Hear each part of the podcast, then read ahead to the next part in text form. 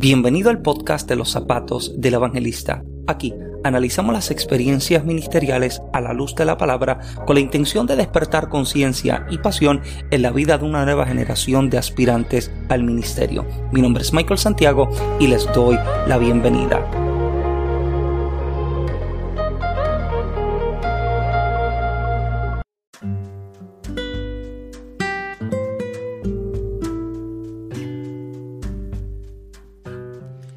Muchas bendiciones y bienvenido nuevamente al podcast En los zapatos del evangelista. Este que le habla su hermano Michael Santiago y me honra poderles tener nuevamente conmigo en este espacio y en este tiempo que para mí se ha convertido en un tiempo de mucha edificación personal. Yo sé que eh, hay muchas personas que nos han estado escribiendo eh, y hablando acerca de cuál ha sido su experiencia con el podcast y eh, a pesar de la, o aunque ha sido de bendición para su vida, también ha sido de bendición para mi vida, ya que em, eh, me siento ministrado cada vez que tengo la oportunidad de compartir no solamente mis experiencias ministeriales, sino también el consejo bíblico.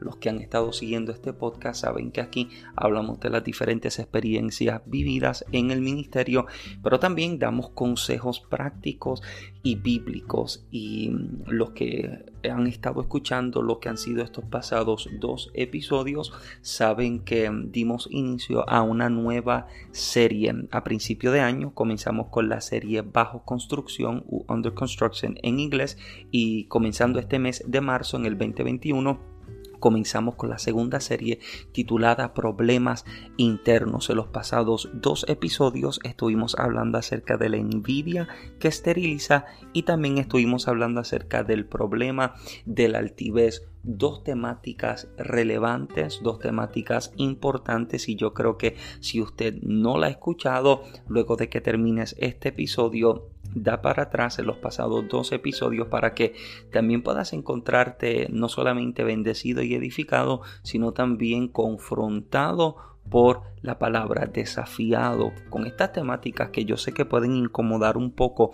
a la audiencia, pero yo creo que como creyentes eh, maduros y como creyentes y ministros responsables eh, debemos tener el espacio para escuchar de temáticas que entiendo que salen del corazón del Eterno, salen del corazón del Padre, para amonestarnos y para mm, promovernos y movernos hacia lo que es su voluntad para nuestras vidas. Y sé que esta, la temática de este episodio también será de mucha bendición y edificación porque así lo ha sido también para mi vida. Y hoy estaremos hablando acerca del problema de vivir lejos de la intimidad, lejos de la intimidad con Dios. El problema de encontrarnos distantes del Señor. Eh, los que me conocen conocen el libro En los zapatos del evangelista y el podcast En los zapatos del evangelista, conocen cuáles han sido o cuáles fueron mis, eh, mis etapas iniciales en el ministerio antes de llegar a, montarme en aviones y de predicar frente a multitudes o de escribir y demás. Conocen que eh, el lugar donde yo me encontraba literalmente buscando el rostro del Señor era era un pequeño armario en el apartamento en el que yo vivía en el estado de Massachusetts. Había un apartamento muy pequeño eh, y un armario pequeñísimo en el que literalmente yo me encerraba todos los días eh, buscando el rostro del Señor. Era el lugar donde yo me encerraba con la única intención de tener una experiencia nueva con Dios y de pasar tiempo con Él, ¿verdad? Porque podía tener alguna experiencia, pero más, eh, más, más importante que tener una experiencia sencillamente deseaba pasar tiempo con el Señor, era el lugar donde le conocía, donde le escuchaba, era el lugar donde conocía y conocí su voluntad. Y fue un tiempo bien especial, fue un tiempo bien especial en mi vida porque era el momento en el que, eh, o sea, no había una agenda, no había una agenda ministerial, no viajaba, nadie me conocía, no tenía oportunidades, no habían invitaciones, era el lugar donde sencillamente me encerraba porque quería conocer al Dios que me conocía. Él me conocía y yo le quería conocer a Él. Y las experiencias que viví en ese armario fueron unas experiencias tremendas. En el libro Los zapatos del evangelista hablo de lo pequeño e incómodo que era ese lugar en el, en el tema que se llama Anónimos del Armario. Eh, eh, en ese pequeño armario comencé a tener unas experiencias tremendas con el Señor porque no había profeta, no había pastor, no había evangelista presente, solamente estaba conmigo el Señor. Y fue en ese lugar donde Dios comenzó a trabajar conmigo, a moldearme, a quitar cosas de mi vida, pero también comenzó a mostrarme era, cuáles eran sus planes para con mi vida a dónde Él quería llevarme, qué Él eh, tenía eh, intencionado con mi vida. Recuerdo que en ese lugar entonces comencé a recibir invitaciones. Recuerdo Nunca se me olvidan personas que me llamaban y me decían, mira, tú no me conoces, pero Dios me habló de ti, el Señor me dijo que te llamara y que te invitara a mi iglesia, porque eh, me dijo que sería de bendición a mi congregación.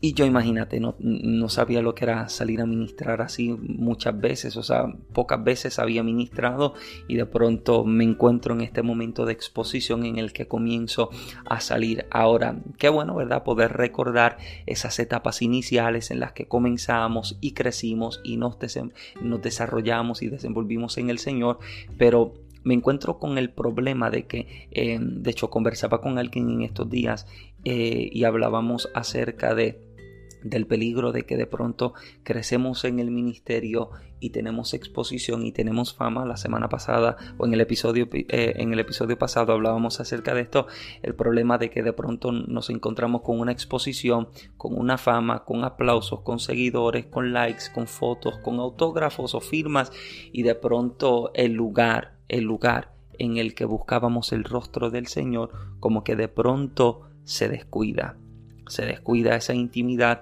porque le, compartí y le decía de que eh, yo me crié y me formé en un ambiente en el que se nos enseñaba que una agenda, una agenda llena era sinónimo de éxito ministerial. Y crecí viendo ministros que decían, wow, tengo la agenda tan llena que no tengo espacio para nada, tengo la agenda tan llena que no tengo tiempo para congregarme, tengo la agenda tan llena que no tengo tiempo para, para sentarme y escuchar a otra persona. Y cuando yo escuchaba eso, yo pensaba que eso era eh, eh, eh, la formación correcta del ministro. Yo creía que todo aquel que se lanzaba al ministerio debía encontrarse en eh, literalmente manejándose de esa manera si no no tenía un ministerio exitoso si no su ministerio no era efectivo.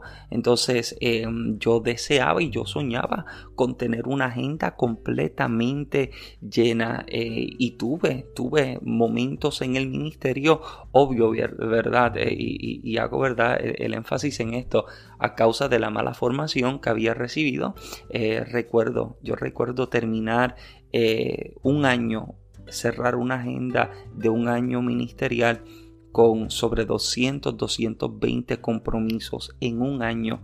Había meses en que yo predicaba 22 y 25 veces. Ahora, ¿verdad? Yo estoy por cumplir 30 años de edad y me doy cuenta de que mirando hacia atrás con posiblemente verdad los años de experiencia que quizás puedo tener ahora y puedo darme cuenta número uno que estaba en un desorden completo estaban en un, en un desorden completo y número dos me encontraba literalmente matándome o sea mi salud se encontraba por el piso. Habían fines de semana donde predicaba 5, 7 y 8 veces y ya mis pulmones no daban para más y el que conoce mis problemas respiratorios sabe que me estaba literalmente en palabras boricuas me estaba explotando, me estaba yo me estaba matando, pero como era la formación que se me había dado y se me había enseñado que esto era sinónimo de éxito ministerial, pues yo me creía y sentía y pensaba de que yo estaba en mi mejor temporada, yo me encontraba en mi mejor momento. Ahora, el problema de encontrarme en ese tiempo o en esa mentalidad era que me encontraba tan ocupado ministrando. O sea, yo, yo, yo me encontraba literalmente en el que eh, si, si, la semana hubiera tenido ocho o nueve días, yo quería predicar ocho y nueve días porque les, y, y, le hablo con el corazón en la mano. A mí me apasiona esto. A mí me, fascina el ministerio, me apasiona el ministerio, me apasiona la enseñanza, la predicación, me, fascina lo que hago eh, por gracia del Señor. Eh, pero yo creía que yo tenía que estar literalmente todo el tiempo ocupado. Yo creía que tenía que estar ministrando todas las semanas, yo creía que yo tenía que estar predicando todos los días y el día en que yo me sentía o en el que veía que la agenda no tenía compromisos para ese día, yo me sentía como que yo era un fracaso. Yo me sentía, y de hecho, yo ni posteaba, y yo le hablo con toda sinceridad, yo ni posteaba en las redes sociales si yo no ministraba esos días, porque yo me sentía de que la gente decía, wow, míralo, el ministerio se le apagó el ministerio se le detuvo y volví repito, era a causa de la malformación que se me había dado, de la mala enseñanza que se me había que se me había dado, que se me había impartido en el que si no ministras, si no predicas, entonces tu ministerio no está siendo efectivo y tu ministerio no está siendo exitoso. Hasta que entonces llegó el momento en mi vida en el que Dios me tuvo que detener. O sea, yo recuerdo momentos en el que Dios me habló y me dijo, Michael, hoy tú no vas a predicar, teniendo compromisos en la agenda. Recuerdo esta, esta ocasión específica en la que estoy en casa, yo acostumbraba que cuando iba a salir a ministrar ese día me iba temprano por la mañana, digamos si yo ministraba el fin de semana, pues durante los días de la semana que no ministraba y específicamente el día que iba a ministrar, me encerraba en el templo y me retiraba durante el día y cuando llegaba la hora del servicio iba a casa, comía, me bañaba y me preparaba y entonces salía a ministrar. Y recuerdo que era un viernes y estoy estoy literalmente preparándome para salir a ministrar. Bueno, estoy en casa, eh, me estoy por vestir, me, sí, me estoy preparando para salir a ministrar y de pronto escucho la voz del Espíritu que me habla y me dice, Michael, hoy no vas a predicar, hoy tú te sientas para recibir, hoy tú te sientas para escuchar. Y yo me, la verdad es que yo me frustré, pero Señor, ¿cómo, cómo que yo voy a sentarme hoy si me toca predicar? Yo miré mi agenda, yo tengo un compromiso hoy. El Señor me dice, no, tú vas a cancelar y hoy tú te vas a sentar. Hoy tú vas a recibir. Y frustrado, escuche bien, frustrado, cancelé el compromiso. Me comuniqué con los hermanos, les digo, mira, el Señor me habló, me dijo que hoy no voy a salir y hay gente, ¿verdad?, que esto posiblemente lo puede entender y otros que no lo entienden. Y lo que yo no entiendo es cómo hay gente que siendo espiritual no puede entender esto. Pero cierro el paréntesis. Eh, pero el Señor me está hablando y me está diciendo, hoy no vas a ministrar, hoy te vas a sentar y vas a recibir. Para mi sorpresa, cuando yo llego al servicio esa noche, era un servicio de niño. Y muchísimas veces tenemos el concepto y la idea de que el, servicio de niños es eh, el servicio que menos se disfruta el servicio donde menos Dios habla, el servicio donde menos Dios hace. Para mi sorpresa, sentado en el último de los asientos, desde la oración inicial hasta las palabras culminantes del servicio, todo era para mí. Yo estaba sentado en el último de los asientos, literalmente bebiéndome las lágrimas, porque todo el servicio Dios me estaba confrontando y Dios me estaba ministrando. Hoy te sientas porque hoy tú vas a recibir. ¿Y qué peligro hay? ¿Qué peligro hay en el que podamos crecer tanto en el ministerio en el que primeramente descuidemos nuestra intimidad con Dios y número dos, descuidemos nuestra vida de, de, de congregación, de, llegar al templo y de, reunirnos con nuestros hermanos y escuchar el mensaje de nuestros pastores y de nuestros líderes y, y hasta el mensaje de los hermanos de la congregación.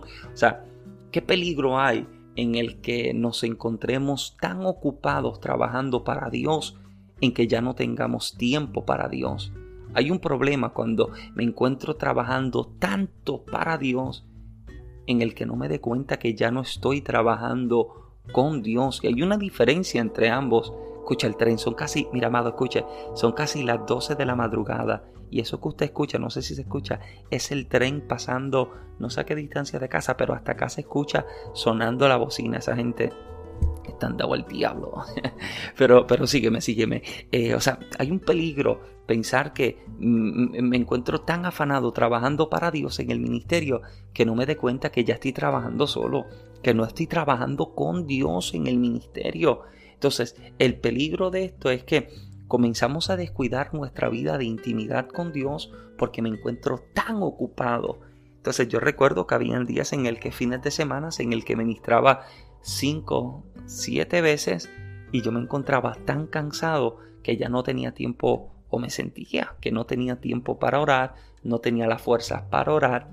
A veces no sacaba el tiempo ni para retirarme a sola, sabiendo uno, ¿verdad? El que, el que eh, vive en el ministerio sabe de que uno se pone a tantas cosas, tantas batallas espirituales, hay tantas cosas que pueden suceder en los servicios, diferentes manifestaciones, diferentes situaciones para las cuales uno tiene que estar bien preparado, uno tiene que estar, ¿verdad?, bien consagrado para el Señor, pero imagínate, encontrarse uno tan ocupado en el que ya uno no tenga tiempo para ello.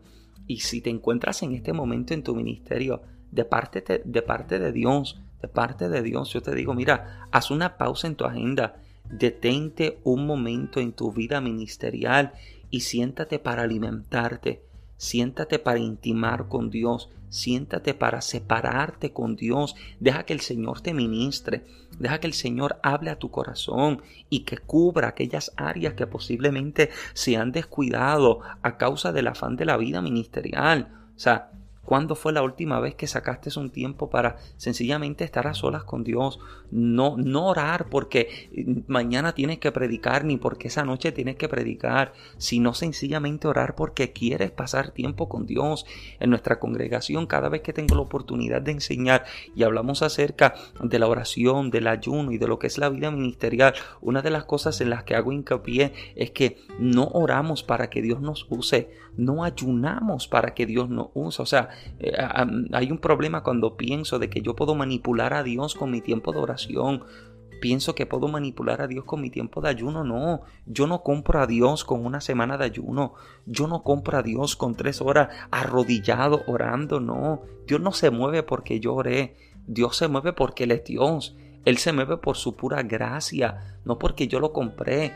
Y hay un problema cuando pienso que puedo manipular a Dios en el que creo que tengo a Dios tomado de la mano y porque yo oré, Él se tiene que mover. No, Él lo hace por gracia.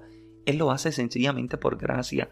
Pero como ministros es nuestra responsabilidad, y no solo como ministros, sino como creyentes, es nuestra responsabilidad cultivar esa relación con el Señor. El libro de Génesis en el capítulo 30 muestra uno de los capítulos que más me ha fascinado, específicamente hablando de la vida de Jacob, porque Jacob luego de tener una experiencia extraordinaria con Dios en Betel, donde tiene su primer encuentro con Dios, luego una experiencia en Peniel en el que se le cambia el nombre, su familia crece, todos sus bienes se multiplican, su vida está siendo prosperada. Pero este capítulo 30 me parece tan fascinante porque literalmente en el primer versículo encontramos de momento a Dios hablándole a Jacob y mira lo que Dios le está diciendo. Este versículo número 1, perdón, capítulo 35 de Génesis, en el capítulo 35, comenzando ese versículo número 1, dice, Dios dijo a Jacob, levántate y sube a Betel y quédate allí y haz allí un altar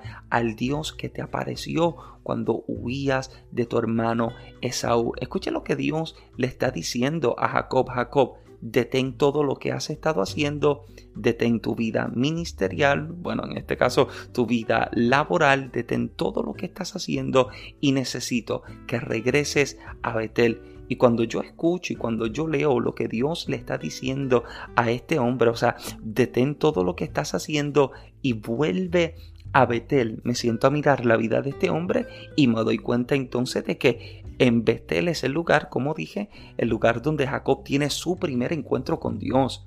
Y ahora Dios le está diciendo a Jacob, detén todo lo que estás haciendo y regresa al lugar donde tuviste tu primer encuentro conmigo. Jacob, deténlo todo. Haz pausa a tus agendas. Detén tu trabajo. Detén todo lo que estás trabajando y todo lo que estás haciendo y vuelve al lugar donde te encontraste conmigo. Y yo, yo, amado, yo siento un llamado del Espíritu a la vida de los ministros, de los líderes, de la iglesia en general, a que hagamos a una pausa y que regresemos a ese lugar de intimidad, a que volvamos a ese lugar secreto con el Señor, donde se apagan las luces, donde las agendas no le impresionan, donde los aplausos no la asombran, donde los viajes y las oportunidades de hablar frente a multitudes a él no le dejan boquiabierto. Lo único que le fascina, lo único que le llama la atención, lo único que le impresiona y le asombra es un corazón contrito y humillado que él sabe que él no puede rechazar. En el secreto no hay agendas que valgan, no hay títulos que impresionen, no hay nada de esto que importe en la presencia del Señor. Lo que a él le impresiona y lo que a él le interesa y lo que a él le importa es cuando podemos llegar sinceros delante de Él, expresándole nuestra vulnerabilidad. Señor, soy tierra, soy barro, soy polvo y yo te necesito. Y si el Señor te hiciera el llamado en este día a que hicieras la pausa, a que te detengas un momento y te preguntara al Señor, te preguntara al Señor, ¿cuándo fue la última vez que estuviste a solas conmigo? ¿Cuándo fue la última madrugada que la pasaste encerrado conmigo, donde el teléfono quedó en otro lugar, donde las llamadas quedaron en pausa, donde la agenda quedó guardada un momento y pasaste una noche conmigo? ¿Cuándo fue la última vez que subiste al monte a buscar leña?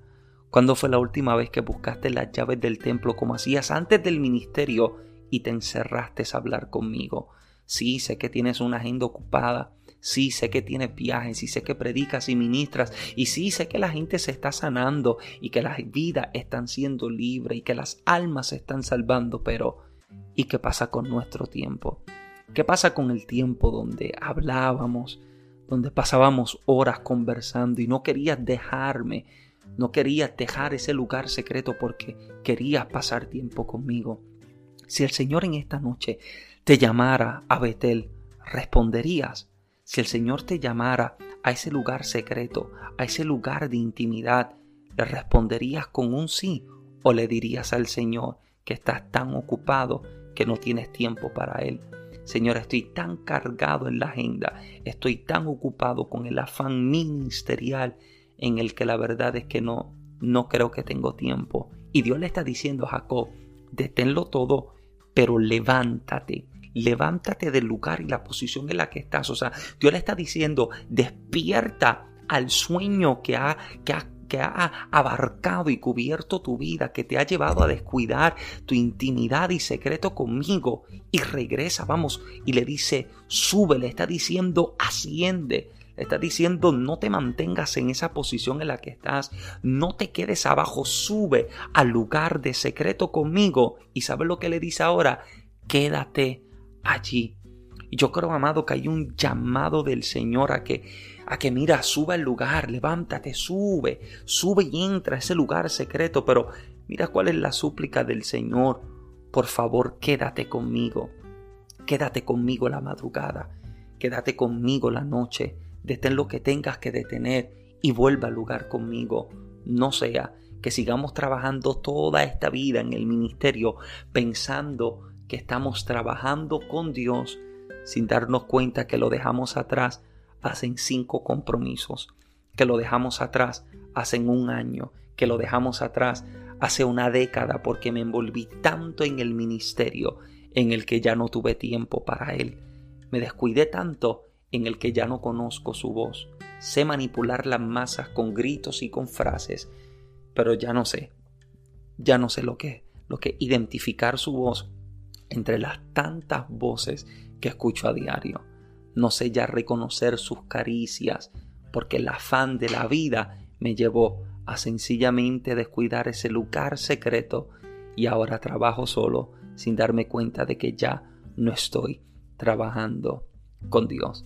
Si este episodio ha sido de bendición a tu vida, yo te invito a que lo compartas con tu grupo de líderes, de jóvenes y de amigos ministros para que también puedan ser bendecidos y edificados. Este es el tercer episodio de la serie eh, problemas internos, la serie Problemas internos, donde a lo largo de los próximos episodios estaremos hablando de diferentes problemas que entiendo que están eh, poniendo en peligro, en juego, la vida ministerial y nuestra vida cristiana y nuestro devocional diario con el Señor. Estaremos hablando temas que entiendo que pueden incomodar un poco, pero que tienen la única intención de edificar tu alma, edificar tu espíritu, sacudir tu carne y llevarte nuevamente a reenfocarte en lo que verdaderamente es importante en tu vida y tu relación con el Señor. Así que si no estás suscrito hasta ahora, te invito a que te suscribas, a que le des 5 estrellas de calificación a este podcast, si es de bendición a tu vida. Si no, da lo que usted entiende que lo que vale este podcast para usted. Eh, también puedes buscar el, canal mío y el de mi esposa Michael en Genesis Videos en YouTube, nuestro canal que, donde hablamos del noviazgo, del matrimonio, hablamos y damos herramientas para nuevos emprendedores, hablamos acerca de diferentes herramientas necesarias para desarrollarnos y desenvolvernos en todo lo que el Señor nos habla. Y también puedes encontrar toda nuestra mercancía ministerial en nuestra página de michaelsantiagoministries.com la página donde tienes los cuatro libros, tenemos nuestras camisas, tenemos de nuestras predicaciones, una página que tiene la única intención de equiparte y de presentarte herramientas de bendición y de edificación a tu vida. Y si también deseas ser parte de los contribuidores del podcast y de este ministerio a través de la aplicación de Anchor, donde te encuentras este podcast, a pesar verdad y además de que se encuentra en tantas diferentes otras plataformas, en Anchor te da la oportunidad de convertirte en un contribuidor del podcast. Así que hay diferentes, eh, diferentes tarifas que eh, el podcast presenta para que usted de alguna manera pueda seguir siendo de bendición a este podcast y que este podcast también siga siendo de bendición a tu vida. Así que gracias por acompañarnos en un nuevo episodio del podcast en los zapatos del evangelista. Yo pido a Dios que te bendiga con lo mejor. Mi nombre es Michael Santiago. Muchas bendiciones. diferença.